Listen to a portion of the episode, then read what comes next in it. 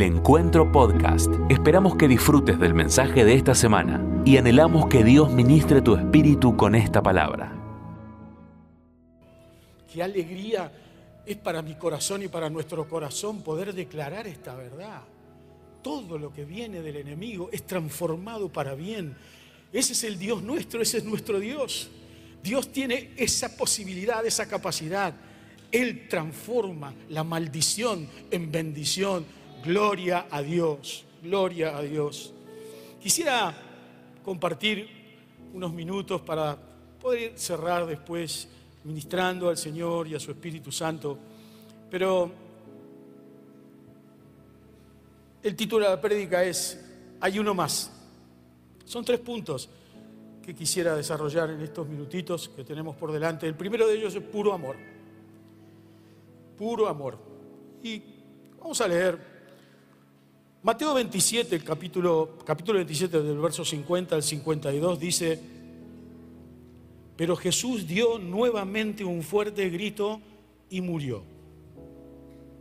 Al instante, la cortina que estaba dentro del templo se rasgó en dos, de arriba hacia abajo. Y la tierra tembló, las rocas se partieron, los sepulcros se abrieron y muchos del pueblo de Dios que habían muerto fueron resucitados. Capítulo 46 de Mateo 27 nos cuenta la palabra de Dios que Jesús en la cruz clama al Padre diciéndole, ¿por qué? ¿Por qué me dejaste solo? Todos conocemos ese hecho, o muchos de nosotros conocemos ese hecho. ¿Por qué me abandonaste? Padre, ¿por qué me has abandonado? Luego de eso viene este texto que acabamos de leer. La palabra de Dios nos cuenta que lo que pasó mientras Jesús moría era algo muy fuerte, muy poderoso. Claro, parecía que Dios no estaba. Pero en ese día, en ese momento, en esa hora, que la palabra de Dios habla la hora tercera. Mientras el Señor Jesús decía, Señor, ¿por qué me abandonaste, Padre, Dios? ¿Por qué me abandonaste? Ahí estaba pasando algo tremendo en todo el mundo, porque dice que la tierra tembló, no que tembló Israel. Dice que la tierra tembló. Ahí hubo un hecho histórico, imposible de negar. No tan solo el hecho histórico que a partir de esas horas, a partir de ese minuto, toda nuestra vida y la vida de la humanidad iba a cambiar porque Jesús estaba muriendo en la cruz, sino que además todo iba a ser transformado porque posterior a eso estaríamos disfrutando la resurrección del Señor Jesús. Pero dice que aún las piedras se rompían y como si fuera poco, que muertos resucitaron. O sea, Jesús resucitó muertos cuando muere y resucitó muertos resucitados. Parecía que estaba solo, pero el Señor estaba actuando con él. Esa mañana, en medio del clamor del Señor, había uno más. Y era el Padre que estaba mostrando que estaba trabajando a su favor. Por eso dice la palabra de Dios que ahora el Señor allí había roto el velo del templo, esta cuestión que históricamente tenía impedido poder tener intimidad con Dios, de poder entrar en el lugar santísimo, de poder estar allí adorando a Dios cara a cara, persona a persona. Dice la palabra de Dios que en ese mismo momento donde la tierra temblaba, donde los muertos estaban resucitando, el Señor de arriba hacia abajo, dando la señal que de arriba, que era Él, era Dios mismo, era este Dios que parecía ausente pero que estaba presente, Él mismo estaba abriendo el camino a una nueva relación entre nosotros. Este texto para mí y en mi vida personal, este pasaje de la palabra de Dios es algo tremendamente fundamental y muy fuerte para mí en todo lo que soy, en todo lo que tengo y en todo lo que hago. Porque más de una vez hemos escuchado hablar o hemos escuchado predicar, Dios mismo lo dejó solo al Señor.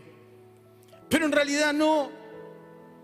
En medio de la soledad que el Señor Jesús estaba viviendo, había uno más, era el Padre que estaba actuando, que estaba trabajando. A partir de ese día se instalaba no tan solo una nueva relación, sino una nueva forma de vivir la vida. Porque a partir de ahora, a partir de ese entonces, por esta presencia de Dios que parecía que no estaba, por esta mano de Dios trabajando al favor del Señor que parecía que no estaba, Jesús estaba trabajando en medio de las profundidades más oscuras del abismo, mostrándole y refregándole en la cara a todos los demonios que había resucitado y que ahora no tan solo había una nueva relación, sino que ahora entendíamos que en medio de las dificultades también iba a estar y estaba siempre el Señor. Desde el primer momento, desde el primer momento, desde el clamor que el Señor Jesús está declarando aquí, es lo que yo entiendo, lo que entendí para mi vida y apliqué para mi vida, esta capacidad de entenderlo a Dios en los problemas, de verlo, que aunque a veces pensemos que no está, que aunque a veces pensemos que se fue, hay uno más en nuestra vida. Es su presencia, es el poder de su Espíritu Santo, es su gracia, es su misericordia. A veces no lo vemos, pero como te decía, está trabajando a nuestro favor. Gran parte de nuestra vida, gran parte del entendimiento de nuestra madurez espiritual está basado en aprenderlo a ver a Dios en medio de las tempestades, en medio de los días buenos y en medio de los días malos. Más de uno de nosotros hemos descubierto en este tiempo que la gracia y el poder del amor de Dios están con nosotros, aunque no lo veamos, aunque a lo mejor no lo veamos en medio de la pandemia. Claro, todos nosotros quisiéramos en este tiempo una intervención tan poderosa de parte del Señor que detenga todo esto que estamos viviendo y las consecuencias y los efectos colaterales que esta pandemia ha traído y está trayendo entre nosotros. Pero la verdad, la verdad es que hay uno más. Y yo digo, gloria a Dios. Siempre habrá uno más. Siempre el Señor estará en medio de cada situación, en medio de cada lío, en medio de cada angustia, en medio de cada clamor. Aunque pensemos que estemos solos, Él está ahí. El velo del templo se rasgó como te decía. Y el mismo que venció ahora la muerte, entendiendo la presencia de Dios y el trabajo a favor de Dios, ahora habita en nosotros. Ese que venció la muerte, ese que hizo temblar la tierra y que hizo resucitar los muertos, ahora habita en nosotros. Esa capacidad de haber roto ese, ese lugar, esa puerta de hierro que no nos dejaba tener esa relación con el Señor, ahora habita entre nosotros. Hay uno más entre nosotros. Ya no camino solo, ya no camina sola. Hay uno más entre nosotros, tenemos que tener la virtud, el poder, la capacidad, la humildad y la humillación espiritual para aprender a verlo al Señor y no enojarnos con Él. La alegría y el gozo del reino de los cielos se instalaba en nosotros. Ese día que Dios parecía que no estaba, pero Dios estaba actuando. Dios estaba instalando un nuevo estilo de vida, una nueva esencia. Estaba instalando la capacidad de ser alegres aún en los problemas, en las tempestades. Una nueva alegría del reino, como te decía, empezó a circular, empezó a avanzar entre nosotros. Formaba parte de nuestra herencia. Benditos somos nosotros que sin haber visto esto lo hemos creído y lo estamos creyendo. ¿Cómo habrá sido para aquellos que lo vieron y lo que pudieron disfrutar y que pudieron estar persona a persona, frente a frente? Ahora Dios hundió nuestros pecados en el mar, en lo más profundo del mar. A ver, esto es maravilloso. La presencia de Dios, el trabajo de Dios a nuestro favor, nos ha liberado de las cadenas, nos ha liberado de nuestro pasado. Él hundió nuestro pasado y nuestro pecado en lo más profundo del mar. Mira lo que dice la palabra de Dios. No lo busquen ni lo pongan, muchachos, no lo tengo en lo que les mandé. Pero dice Miqueas 7:19 tendrá otra vez compasión de nosotros. ¿Por qué me abandonaste? Dios estaba ahí, había uno más, dice, tendrá otra vez compasión de nosotros, perdonará nuestras culpas y arrojará todos nuestros pecados a las oscuras profundidades del mar. Gloria a Dios. Alabado sea el nombre del Señor. Por eso nuestro destino es adorarle. Por eso nuestro presente es adorarle. Por eso nuestro presente es, aprender a prepararnos antes que las tempestades aparezcan. Porque el gran desafío que el Espíritu Santo trae y que la obra de este Dios presente trae en nuestra vida es entender, miren, madurez espiritual, madurez en Cristo, es aprender a prepararse antes que los conflictos lleguen en el Señor. Claro, pero vamos a decir, pastor, pero yo no sé lo que vendrá. Sí, pero yo sé que su palabra es verdadera y fiel. Él me prepara, me da la capacidad de prepararme antes, de aprender a verlo, de aprender a verlo, aún no tan solo en el día bueno, sino de aprender en el, a, verlo en el día malo. Claro, es que esta realidad nos lleva a disfrutar nuestra libertad, más de una vez por no, por no tener el ejercicio espiritual, del principio espiritual de aprenderlo a ver a Dios en los problemas, nos perdemos, nos perdemos la libertad que esto ha traído a nuestra vida. Creemos que Jesús, creemos que la obra de Dios, del Padre y de su Espíritu Santo es solamente traernos un confort all inclusive. Pero eso no es así. Nunca fue así. Ni tampoco es el entrenamiento que Dios tiene preparado. Sí que nos va a ir bien. ¿Cuándo? Siempre. ¿Dónde? En todo lugar. ¿En qué momento? En el malo y en el bueno. La promesa está. Por eso yo confío en esa batalla. Yo me alegro en las batallas. El desafío del Señor, el desafío de su Espíritu Santo es alegrarnos en las batallas. No la alegría que nosotros tenemos entendida desde el punto de vista humano, desde el punto de vista natural. No es que, ay, qué lindo, la voy a pelear. Ay, que no importa si en esta guerra me llenan de balazos. No, no estamos hablando de esa alegría. Estamos hablando de la alegría, del gozo que produce tener a Cristo en nosotros. Estamos hablando de la alegría que instala el reino a través de la obra de Dios y el poder de su Espíritu Santo. Esa alegría que en medio de la tempestad me dice, uy, no estoy solo. Wow, puedo estar llorando, puedo estar en medio de la crisis, cual sea la crisis, el tamaño de la crisis, el dolor de la crisis. Puedo estar en el peor de los momentos, pero el Espíritu Santo en mí dice, alegría, yo estoy, yo estoy, yo estoy. Aunque vos no veas, siempre hay uno más Siempre habrá uno más, siempre habrá uno más en el banco, siempre habrá uno más en el almacén, siempre habrá uno más en el auto, siempre habrá uno más en la esquina, siempre habrá uno más en tu casa, siempre habrá uno más porque los ángeles del Señor acampan sobre nosotros y sobre nuestra vida, aún, aún en nuestra casa. La palabra de Dios dice, los ángeles del Señor acampan en nuestro alrededor, Él cubre hasta nuestros centímetros cuadrados de propiedad o alquilados. Che, es una alegría esto. Siempre habrá uno más. Siempre habrá uno más. Eso forma parte de la misericordia y de la gracia de Dios. Un texto muy conocido por nosotros, como es el de Hebreos 12, 1, 2, dice la palabra de Dios. Por tanto, también nosotros que estamos rodeados de una multitud de grandes testigos, despojémonos de, del lastre que nos estorba, en especial del pecado que nos asedia y corramos con, con perseverancia la carrera que tenemos por delante. Fijemos la mirada en Jesús, el iniciador y perfeccionador de nuestra fe, quien por el gozo que tenía adelante, dice otra versión, que por el gozo que le esperaba, soportó la cruz, menospreciando la vergüenza que ella significaba y ahora está sentado a la derecha del trono de Dios. Jesús, Jesús en medio del sentimiento de abandono, Jesús fue con gozo a la cruz. Jesús fue con alegría. Dice este texto dice esto, esto. Dice que con el gozo puesto delante, yo siempre dije que a donde dice la palabra de Dios con el gozo puesto delante pongo mi nombre. Con Daniel puesto delante, en la cruz Jesús, mirándome dice, a este chabón lo voy a levantar, le voy a dar una nueva vida. Este, este, este va a ser mi hijo. En él tengo todo, toda la gloria del reino preparada para él, para los suyos, para su casa. Yo no estábamos, no habíamos nacido en ese entonces, por lo menos todos los que estamos acá, ¿no?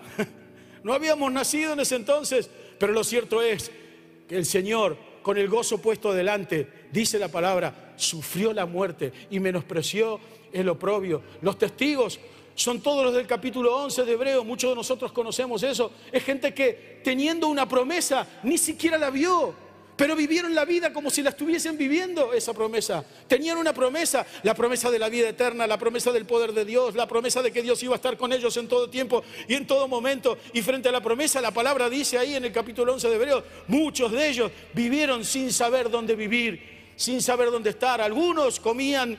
Eh, pasto, otros dormían en cuevas, otros murieron aserrados, pero todos ellos vivieron viendo lo que no vieron. No recibieron la promesa, pero vivieron como si hubiesen estado ungidos de la promesa. Y ese es el desafío del que está con nosotros y en nosotros. Por eso necesitamos entender que hay uno más. Es puro amor. Es puro amor. Cuando yo entiendo el amor de Dios, yo necesito arrepentirme, yo me caigo, me, desenvuelvo porque no merecemos ser amados. Ni tampoco venimos, vinimos a la vida cristiana por mérito propio. No, porque yo me entregué al Señor. Y no es por mérito que somos hijos de Dios. Es por gracia, es por misericordia. Su palabra continúa diciéndonos hasta hoy que mereceríamos su fuego consumidor. Pero Dios ha transformado ese fuego consumidor en un fuego de alegría, lo vamos a ver un poco más adelante. Pero vos me puedes decir, pero pastor, escuchame una cosa, ¿cómo se puede ser feliz en medio de las batallas, crisis, problemas y enfermedades? ¿Cómo hacer para no perder el gozo y tenerlo por delante como Jesús y sin mirar atrás? El punto dos que quería hablarte es este. La felicidad no viene por buscarla. Esto es una gran batalla que todos nosotros tenemos, como seres humanos y como hijos de Dios. Una de las guerras espirituales que más grandes tenemos, que enfrentamos y que más de una vez no vemos, que son herramientas del enemigo para achicarnos la fe y para generar independencia en nosotros, para generar autogestión y no depender de Dios. Más de una vez creemos que la felicidad viene por buscarla. No, la felicidad viene por buscar al Señor, por buscar su presencia, por buscar al Espíritu Santo, por buscar al Padre, por buscar al Hijo. Mi felicidad es buscarlo a Él. Por eso el que me busca obtendrá cosas, pero no solamente cosas. Dice, si me buscan primero, dice la palabra de Dios, si me buscas, si yo soy tu primero en todo, entonces vos vas a ser feliz. Y lo demás, las consecuencias serán que no vas a tener problemas de provisión, porque yo te voy a dar todas las cosas. Nosotros entendemos, como decíamos antes, o como te decía antes, la felicidad de una perspectiva humana muy barata y a veces muy miserable. Porque es cierto, todos nosotros queremos tener un buen pasar, una buena vida. No está mal, para nada, tener las cosas que necesitamos o tener las cosas que necesitaríamos. Miren, yo quiero contarles, hace años que quiero tener una heladera como la que tiene el pastor. Voy ahí y salen los cubitos sin abrir la puerta. Sí, la vi. ¿Tenés una? Ahí. Agua. Bueno, no importa. Es lo mismo, sale fría, pastor.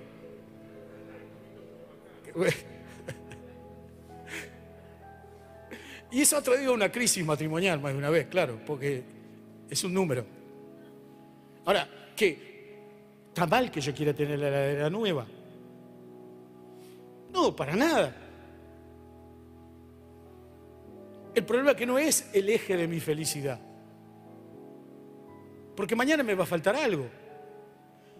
Uy, qué lindo sería tener un auto nuevo. ¿Está mal? No, para nada.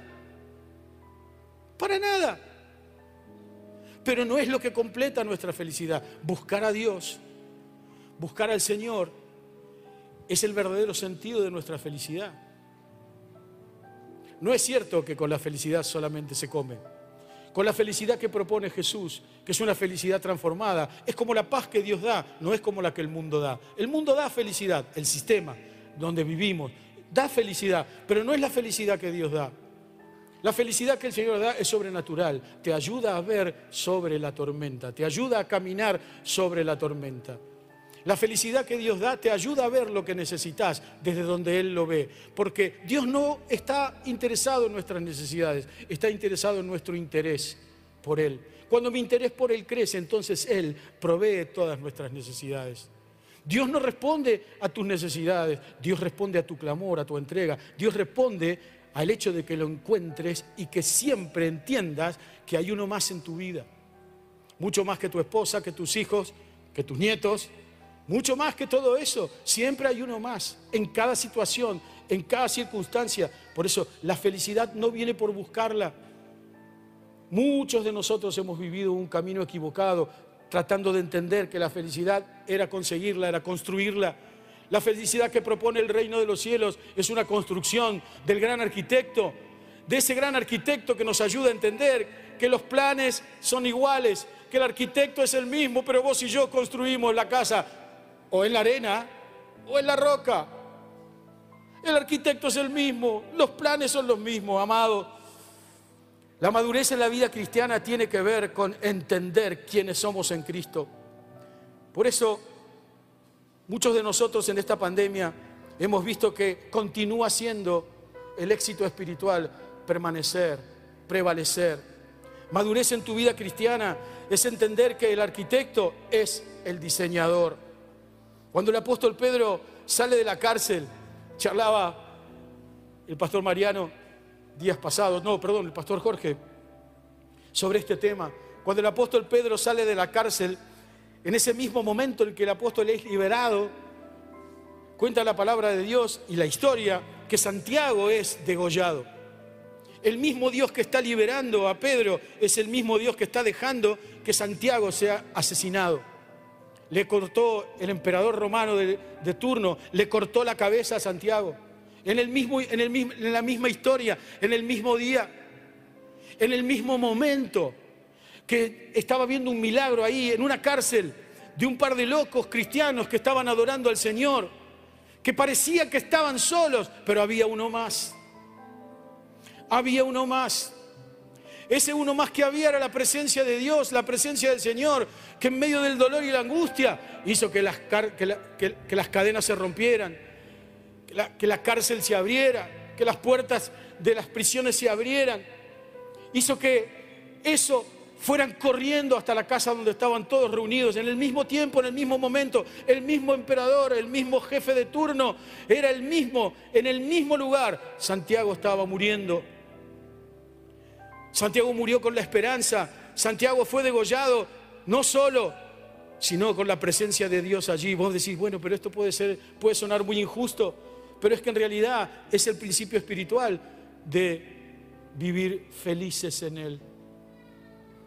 Yo soy feliz cuando entiendo que no he sido creado para vivir solo, no acompañado solamente, sino para vivir solo en esta vida la gracia y el poder del Espíritu Santo de Dios traen sobre nosotros entendimiento, mucho entendimiento. Hechos 4:29 dice que cuando ellos llegaron a la casa donde se reunían, dice que se pusieron a orar y en ese momento del clamor de la oración, dice que una de las palabras que dice la reina Varela, dice que concédenos con todo de nuevo mientras estaban orando, mientras vos tenés tus manos extendidas, mientras vos seguís haciendo señales y prodigios, concédenos con todo de nuevo. De nuevo viene de desatado, viene de desanudado, viene de libres, de entender que en medio de la crisis, en medio de la muerte, en medio de las amenazas, en medio de los problemas, en medio de la pandemia, Señor, tu presencia me desata. Tu presencia me desanuda, necesitamos desanudarnos, desatarnos de todas las cosas que más de una vez nos atan a nuestro pasado y no nos dejan ver a Dios actuando en nosotros, aún en el día más oscuro. Desatanos. Creo que es una oración y es un clamor que juntos tenemos que vivir en este tiempo, en estos tiempos tan raros de la historia, de las naciones que saber a Jesús desatados de nuestros líos, de nuestras crisis, de las amenazas que juntos vivimos, sean de cualquier color. Necesitamos vivir desanudados. Nunca el Señor nos dijo que esto iba a ser fácil. Jamás. Filipenses 4, 4, 7 dice, alégrense siempre en el Señor. Lo digo de nuevo, Alégrense, que todos sepan que ustedes son amables y gentiles. El Señor está cerca. No se preocupen por nada. Más bien, pídanle al Señor lo que necesitan y agradezcanle siempre. La paz de Dios hará guardia sobre todos sus pensamientos y sentimientos. Me encanta esto, porque la paz de Dios trabaja en nuestro sistema nervioso central. La paz de Dios sana nuestra mente. La paz del Señor dice, figura, dice esta versión, hace el trabajo de ser el guardia, el guardia de tus pensamientos, el guardia de tu mente, el guardia de la libertad de tu vida interior. La paz de Dios se convierte en el guardia de tu mente. La paz de Dios es tan fuerte, es tan poderosa, es tan dulce, tan, tan fuerte que aún genera que nuestra vida cambie nuestra manera de pensar. porque nuestros pensamientos son los que no nos dejan ver al Señor en todo. Muchas veces la crisis que tenemos con nuestros pensamientos, incluso con la manera de pensar que tenemos de nosotros mismos en medio de los días malos, eso muchas veces nuestra mente no nos deja ver que hay uno más en medio de nuestra vida y en medio de nuestros líos. La paz de Dios hará guardia sobre todos sus pensamientos y sentimientos porque ustedes permanecen en Jesucristo. Su paz lo puede hacer mucho mejor que nuestra mente humana. Qué lindo, maravilloso. Dejemos que la paz de Dios transforme nuestros pensamientos. Cuenta la palabra de Dios, todo lo que nosotros conocemos en Éxodo, cuando Moisés estaba liberando al pueblo de Dios. Yo me lo imagino en Argento, ¿no? Trabajando a Moisés. Pero dice la palabra de Dios que Moisés estaba liberando al pueblo del Señor y todos nosotros conocemos, frente al mar, el mar enfrente, las montañas al costado, el ejército de Faraón con Faraón montado atrás, todo daba indicación de que estaba por perderse esta batalla. Pero en medio de esa batalla, la palabra de Dios dice que Moisés le dice al pueblo, millones de hombres y mujeres y niños, le dice, tranquilos, porque ahora lo van a ver a Dios actuar. Yo me lo imagino a Moisés después de decir eso y diciendo, por favor, sacame de esta, no me dejes solo ayúdame, por favor, sacame de esta. Pero claro, aunque no se veía, no se veía, no se veía la presencia del Señor esa mañana sobre el mar había uno más. Esa tarde sobre el mar había uno más. Y ese, esa persona, ese uno más que había, fue el que abrió el mar. Porque esta presencia de Dios abre camino donde no lo hay. Por eso necesito aprender a verlo en las circunstancias. Y nuestro llamado desde la pastoral de esta iglesia es, por favor, no te caigas, no te desmayes, no aflojes. Aprendamos a ver que hay uno más entre nosotros y este uno más que hay es el que pudo abrir el mar, es el que abre caminos donde no lo hay. Y yo digo, gloria a Dios, claro, es que no se lo veía al Señor, pero allí estaba el Señor. Allí estaba el Señor, ese día hubo libertad, ese día hubo milagro, ese día hubo poder de Dios, pero por sobre todas las cosas no se veía, no se veía visualmente, pero había uno más, y ese más era la presencia de Dios, que en aquel entonces estaba manifestada a través del fuego, pero la gracia y el poder del Espíritu Santo hizo cruzar a todo el pueblo de Israel, haciendo camino donde no lo hay. Yo digo, gloria a Dios, amados, busquemos al Señor y nos vamos a alegrar en las batallas. Busquemos al Señor y te vas a alegrar en las batallas. ¿Cuáles son tus batallas? ¿Qué estamos enfrentando? ¿Qué estás enfrentando?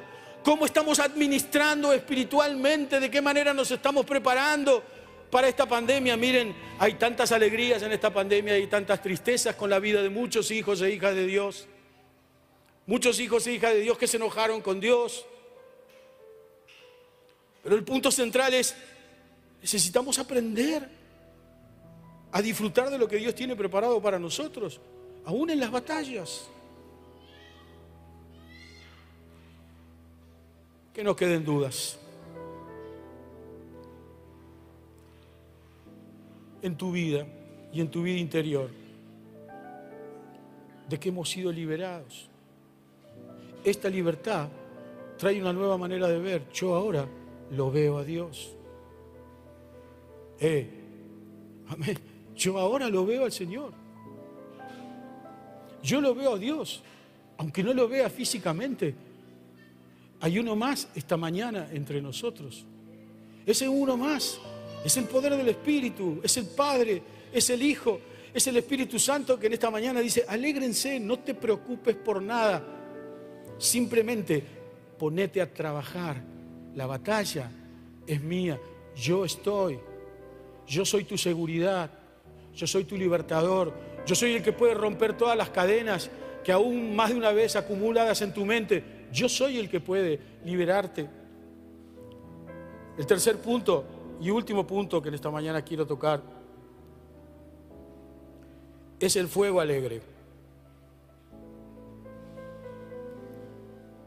Primera Pedro 4, 12, 3, un texto muy conocido por todos nosotros dice lo siguiente, es loquísimo, desde la perspectiva humana y desde la posibilidad de, de entender de qué manera nos ve Dios, desde dónde nos ve el Señor, cómo nos ve el Señor.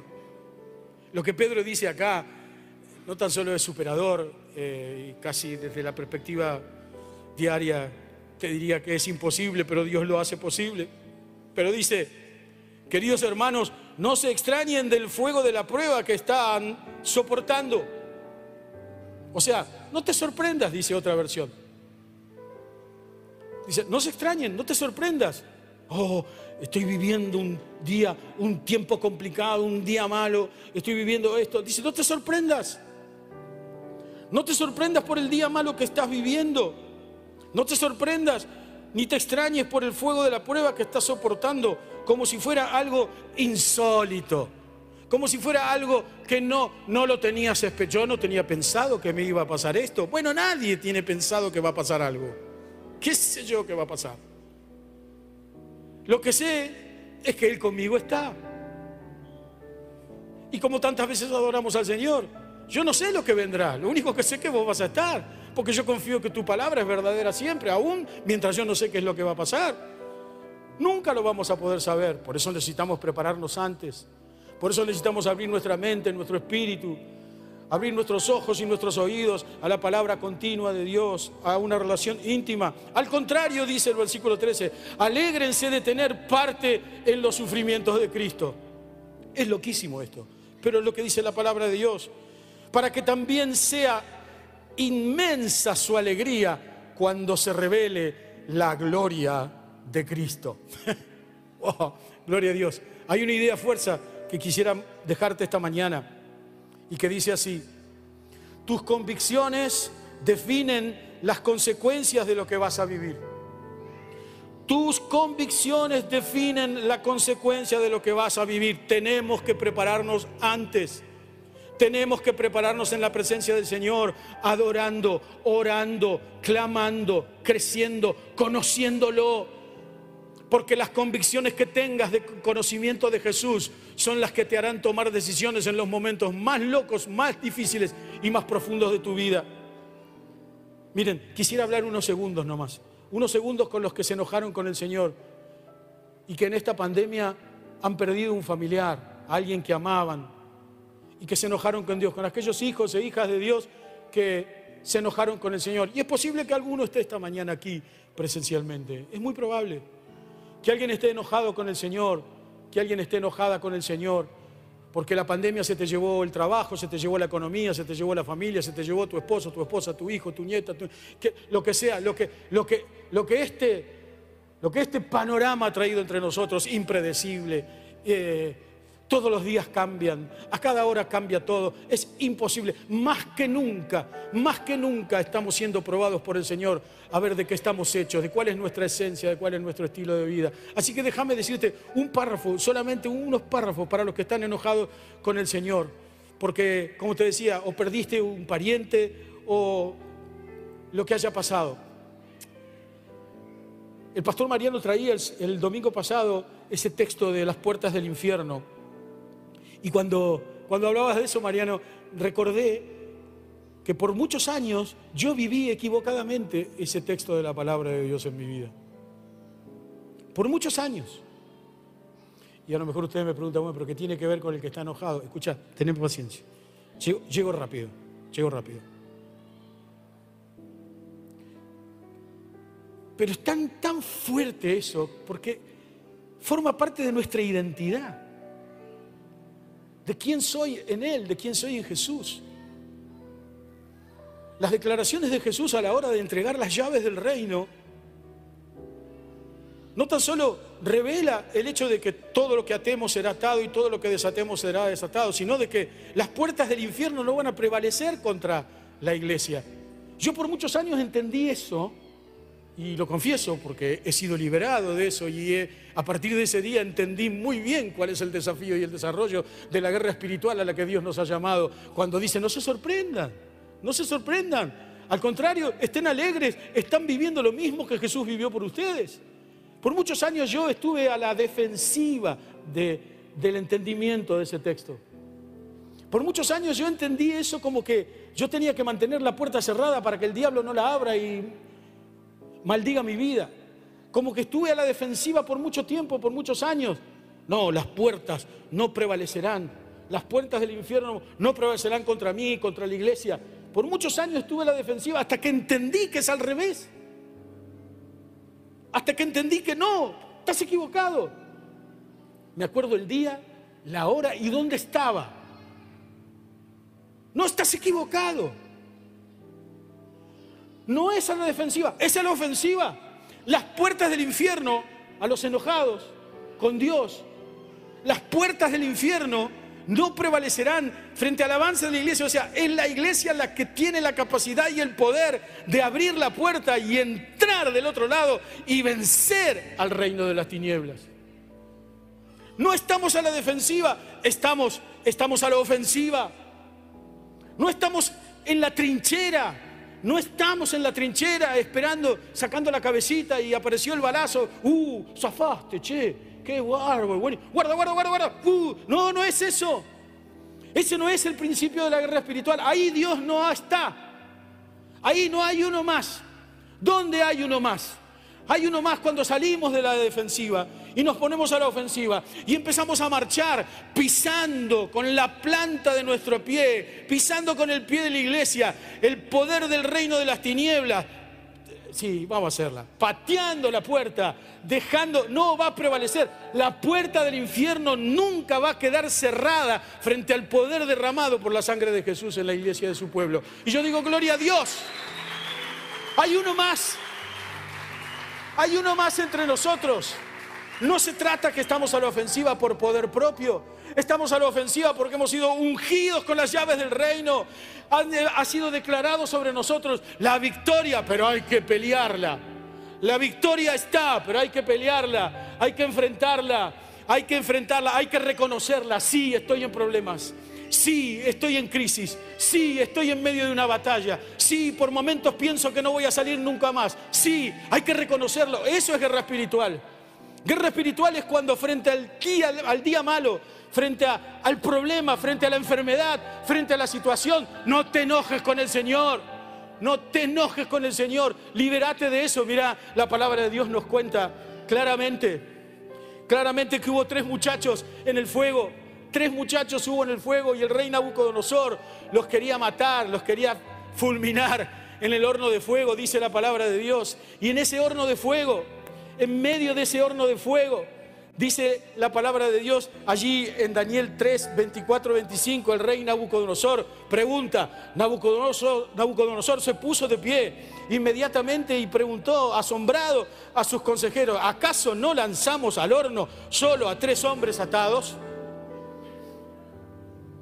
Claro que sí, le contestan los muchachos, claro que sí, majestad, respondieron ellos. Y el rey dijo, pero yo estoy viendo cuatro hombres desatados, con denuedo y sin quemaduras, caminando entre las llamas. Uno de ellos parece un Dios. Había uno más.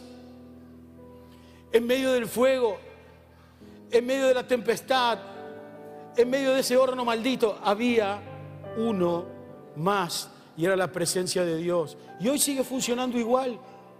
Hoy sigue funcionando igual. Con el poder y la gracia del Espíritu Santo. Hoy tenemos más virtud, hoy tenemos más gracia de Dios, hoy tenemos mucho más porque Jesús ha muerto y resucitado por nosotros. Ahora tenemos una relación íntima con Él. Ahora somos la iglesia y Él es en nosotros nuestra única esperanza de gloria.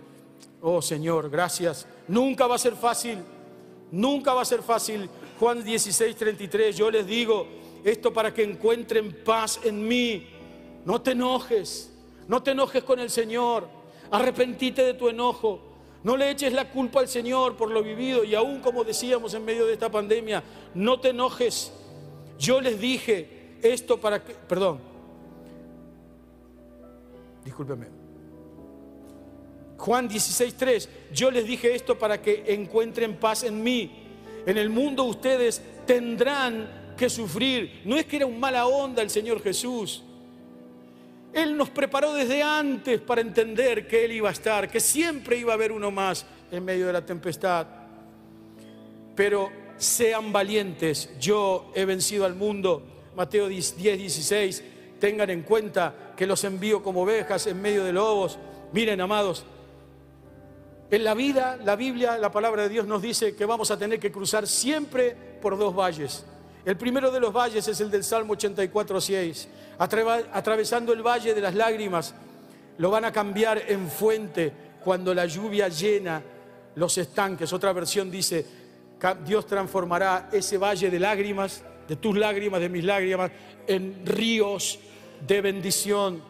El Salmo 24, 23, 4, aun cuando yo pase por el valle más oscuro, no temeré porque tú estás a mi lado, tu vara y tu callado me protegen y me confortan. En el valle de las lágrimas no lo vemos a Dios, Parece que Dios no está. Lo que tenemos que hacer es perseverar y llegar hasta el final para que esas lágrimas se transformen en ríos de bendición. Pero Dios está trabajando. Hay uno más en ese valle. Hay uno más en ese valle. Dios está trabajando a nuestro favor. En el valle de la sombra de muerte lo vemos a Dios actuar. Dice que Él va a estar ahí. Pero es imposible no pasarlo. Por eso, en donde estés, en dónde y cómo te encontres, es que hay uno más. Necesitamos aprenderlo y aceptarlo. Amados,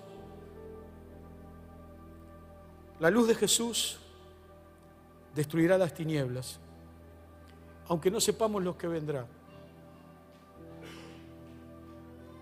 Su verdad nunca va a fallar. Él rompe cadenas con el rugido de su voz. Si en tu vida hay uno más, aprenderás a escuchar el rugido de su voz y las cadenas se romperán.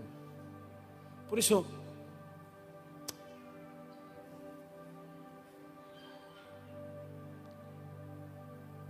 ¿cuál será nuestra decisión?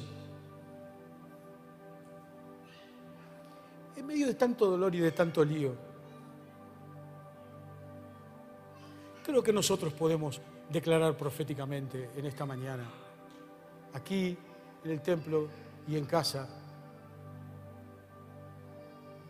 Yo voy a reconocer en mi vida que vos estás, que vos nunca me dejarás. ¿Alguien puede decir amén a esto? Saben, miren, no es una convención, un convencimiento, no es que nosotros, que, que acá estamos o que yo estoy diciendo, te estoy motivando. Esto no es una motivación, esto es el desafío del reino entre nosotros. Deja de estar a la defensiva, ponete a la ofensiva, carguemos todas las armas y las herramientas del reino que Dios tiene preparado para nosotros, para poder buscarlo. Descubramos, descubramos el poder de la alegría en Cristo, descubramos la gracia y el poder del Espíritu Santo de Dios, en medio del día bueno, pero también en medio del día difícil. Necesitamos abrirnos, necesitamos entender, como te contaba al principio, la verdadera madurez cristiana. La verdadera madurez en Cristo es aprenderlo a ver al Señor. ¿Te quedaste ciego en este tiempo o con la vista corta? ¿Será que el diablo robó tu visión? ¿Te robó tu visión? ¿El diablo robó tu visión personal, tu visión de que, de que todo va a estar bien? Miren, esta frase que hoy forma parte de una declaración profética es lo más profundo que hemos tenido en medio de esta pandemia. El pastor lo aclaraba muy bien el otro día. ¿Saben? Es cierto. Es cierto que con Dios todo va a estar bien, porque Él está. Ni siquiera va a estar bien porque nos los merecemos. Eh, va a estar bien porque Él está. Porque Él es y porque Él genera entre nosotros principio espiritual para disfrutar de su gracia, de su amor y del poder de su espíritu. Por eso yo quería invitarte esta mañana, humildemente, sencillamente. Quería invitarte a identificar esos lugares de tu vida en donde Dios no ocupa lugar. Y de que más de un tiempo o de que te estás enfrentando a tus propias batallas solo, sola. Es muy probable que hoy haya muchos aquí entre nosotros y en casa en medio de fuegos, en medio del fuego enemigo. Bueno, quiero decirte, la gracia y el poder del Señor hoy, a través de entender este principio espiritual, de que hay uno más, está buscando que nos levantemos, que declaremos juntos en el nombre de Jesús, nunca me dejarás, nunca me dejarás, nunca me dejarás, yo confío en ti. Vos transformás la maldición en bendición. Cierra tus ojos, por favor, allí.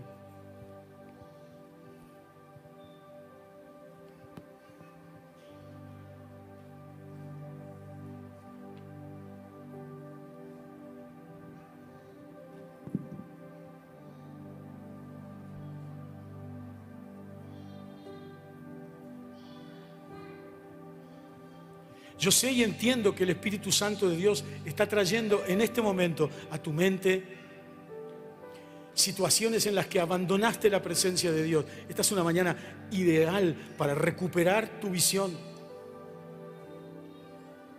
para dejar de estar enojado, para dejar de estar enojada, aunque tengas razón.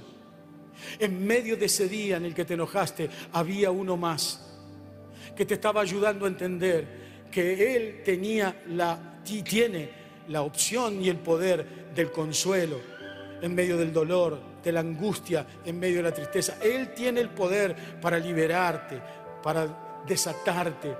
Él tiene ese poder. Hay uno más. Hay uno más en tu día a día. Hay uno más en tu momento a momento. Hay uno más. Y ese uno más es la gracia del Señor y es el poder de su presencia. Por eso por eso yo quería invitarte en el nombre de Jesús a que seas honesto con vos mismo, con vos misma. Seguramente este puede ser para vos un tiempo de arrepentimiento, una mañana de pedir perdón. Señor, te ruego me perdones, me perdones por no haberte visto en medio de esta angustia, en medio de esta tristeza, por haber cambiado mi falta de visión por un enojo. No me voy a enojar más. Señor, yo voy a reconocer que vos estás. Por eso, déjate ministrar en esta hora por el Espíritu Santo de Dios. Abrí tu mente, abrí tu corazón, déjate ministrar, déjate ministrar. El Señor está aquí, hay uno más, Él está aquí hoy. Déjate ministrar, déjate ministrar. Adora al Señor allí donde estás. Arrepentite, arrepentite. Escucha la voz de Dios, arrepentite. A los que están duros, a los que están duros y dicen, no, no, no, no, yo tengo razón. Yo tengo razón. Es probable que tengas razón, es muy probable que tengas razón, pero no es la garantía para que te cierres, para que te endurezcas. Desanudate, desatate, hacele caso a la palabra de Dios, a la presencia de Dios hoy aquí. Vamos, vamos, Jesús, Señor. Muchas gracias por escuchar este mensaje. Es nuestra oración que el Espíritu obre en tu vida a través de esta palabra y pueda ser un canal de bendición con otros. Te invitamos a suscribirte y compartir estos mensajes. Para más información, visita nuestra web www.iglesiaelencuentro.org.ar.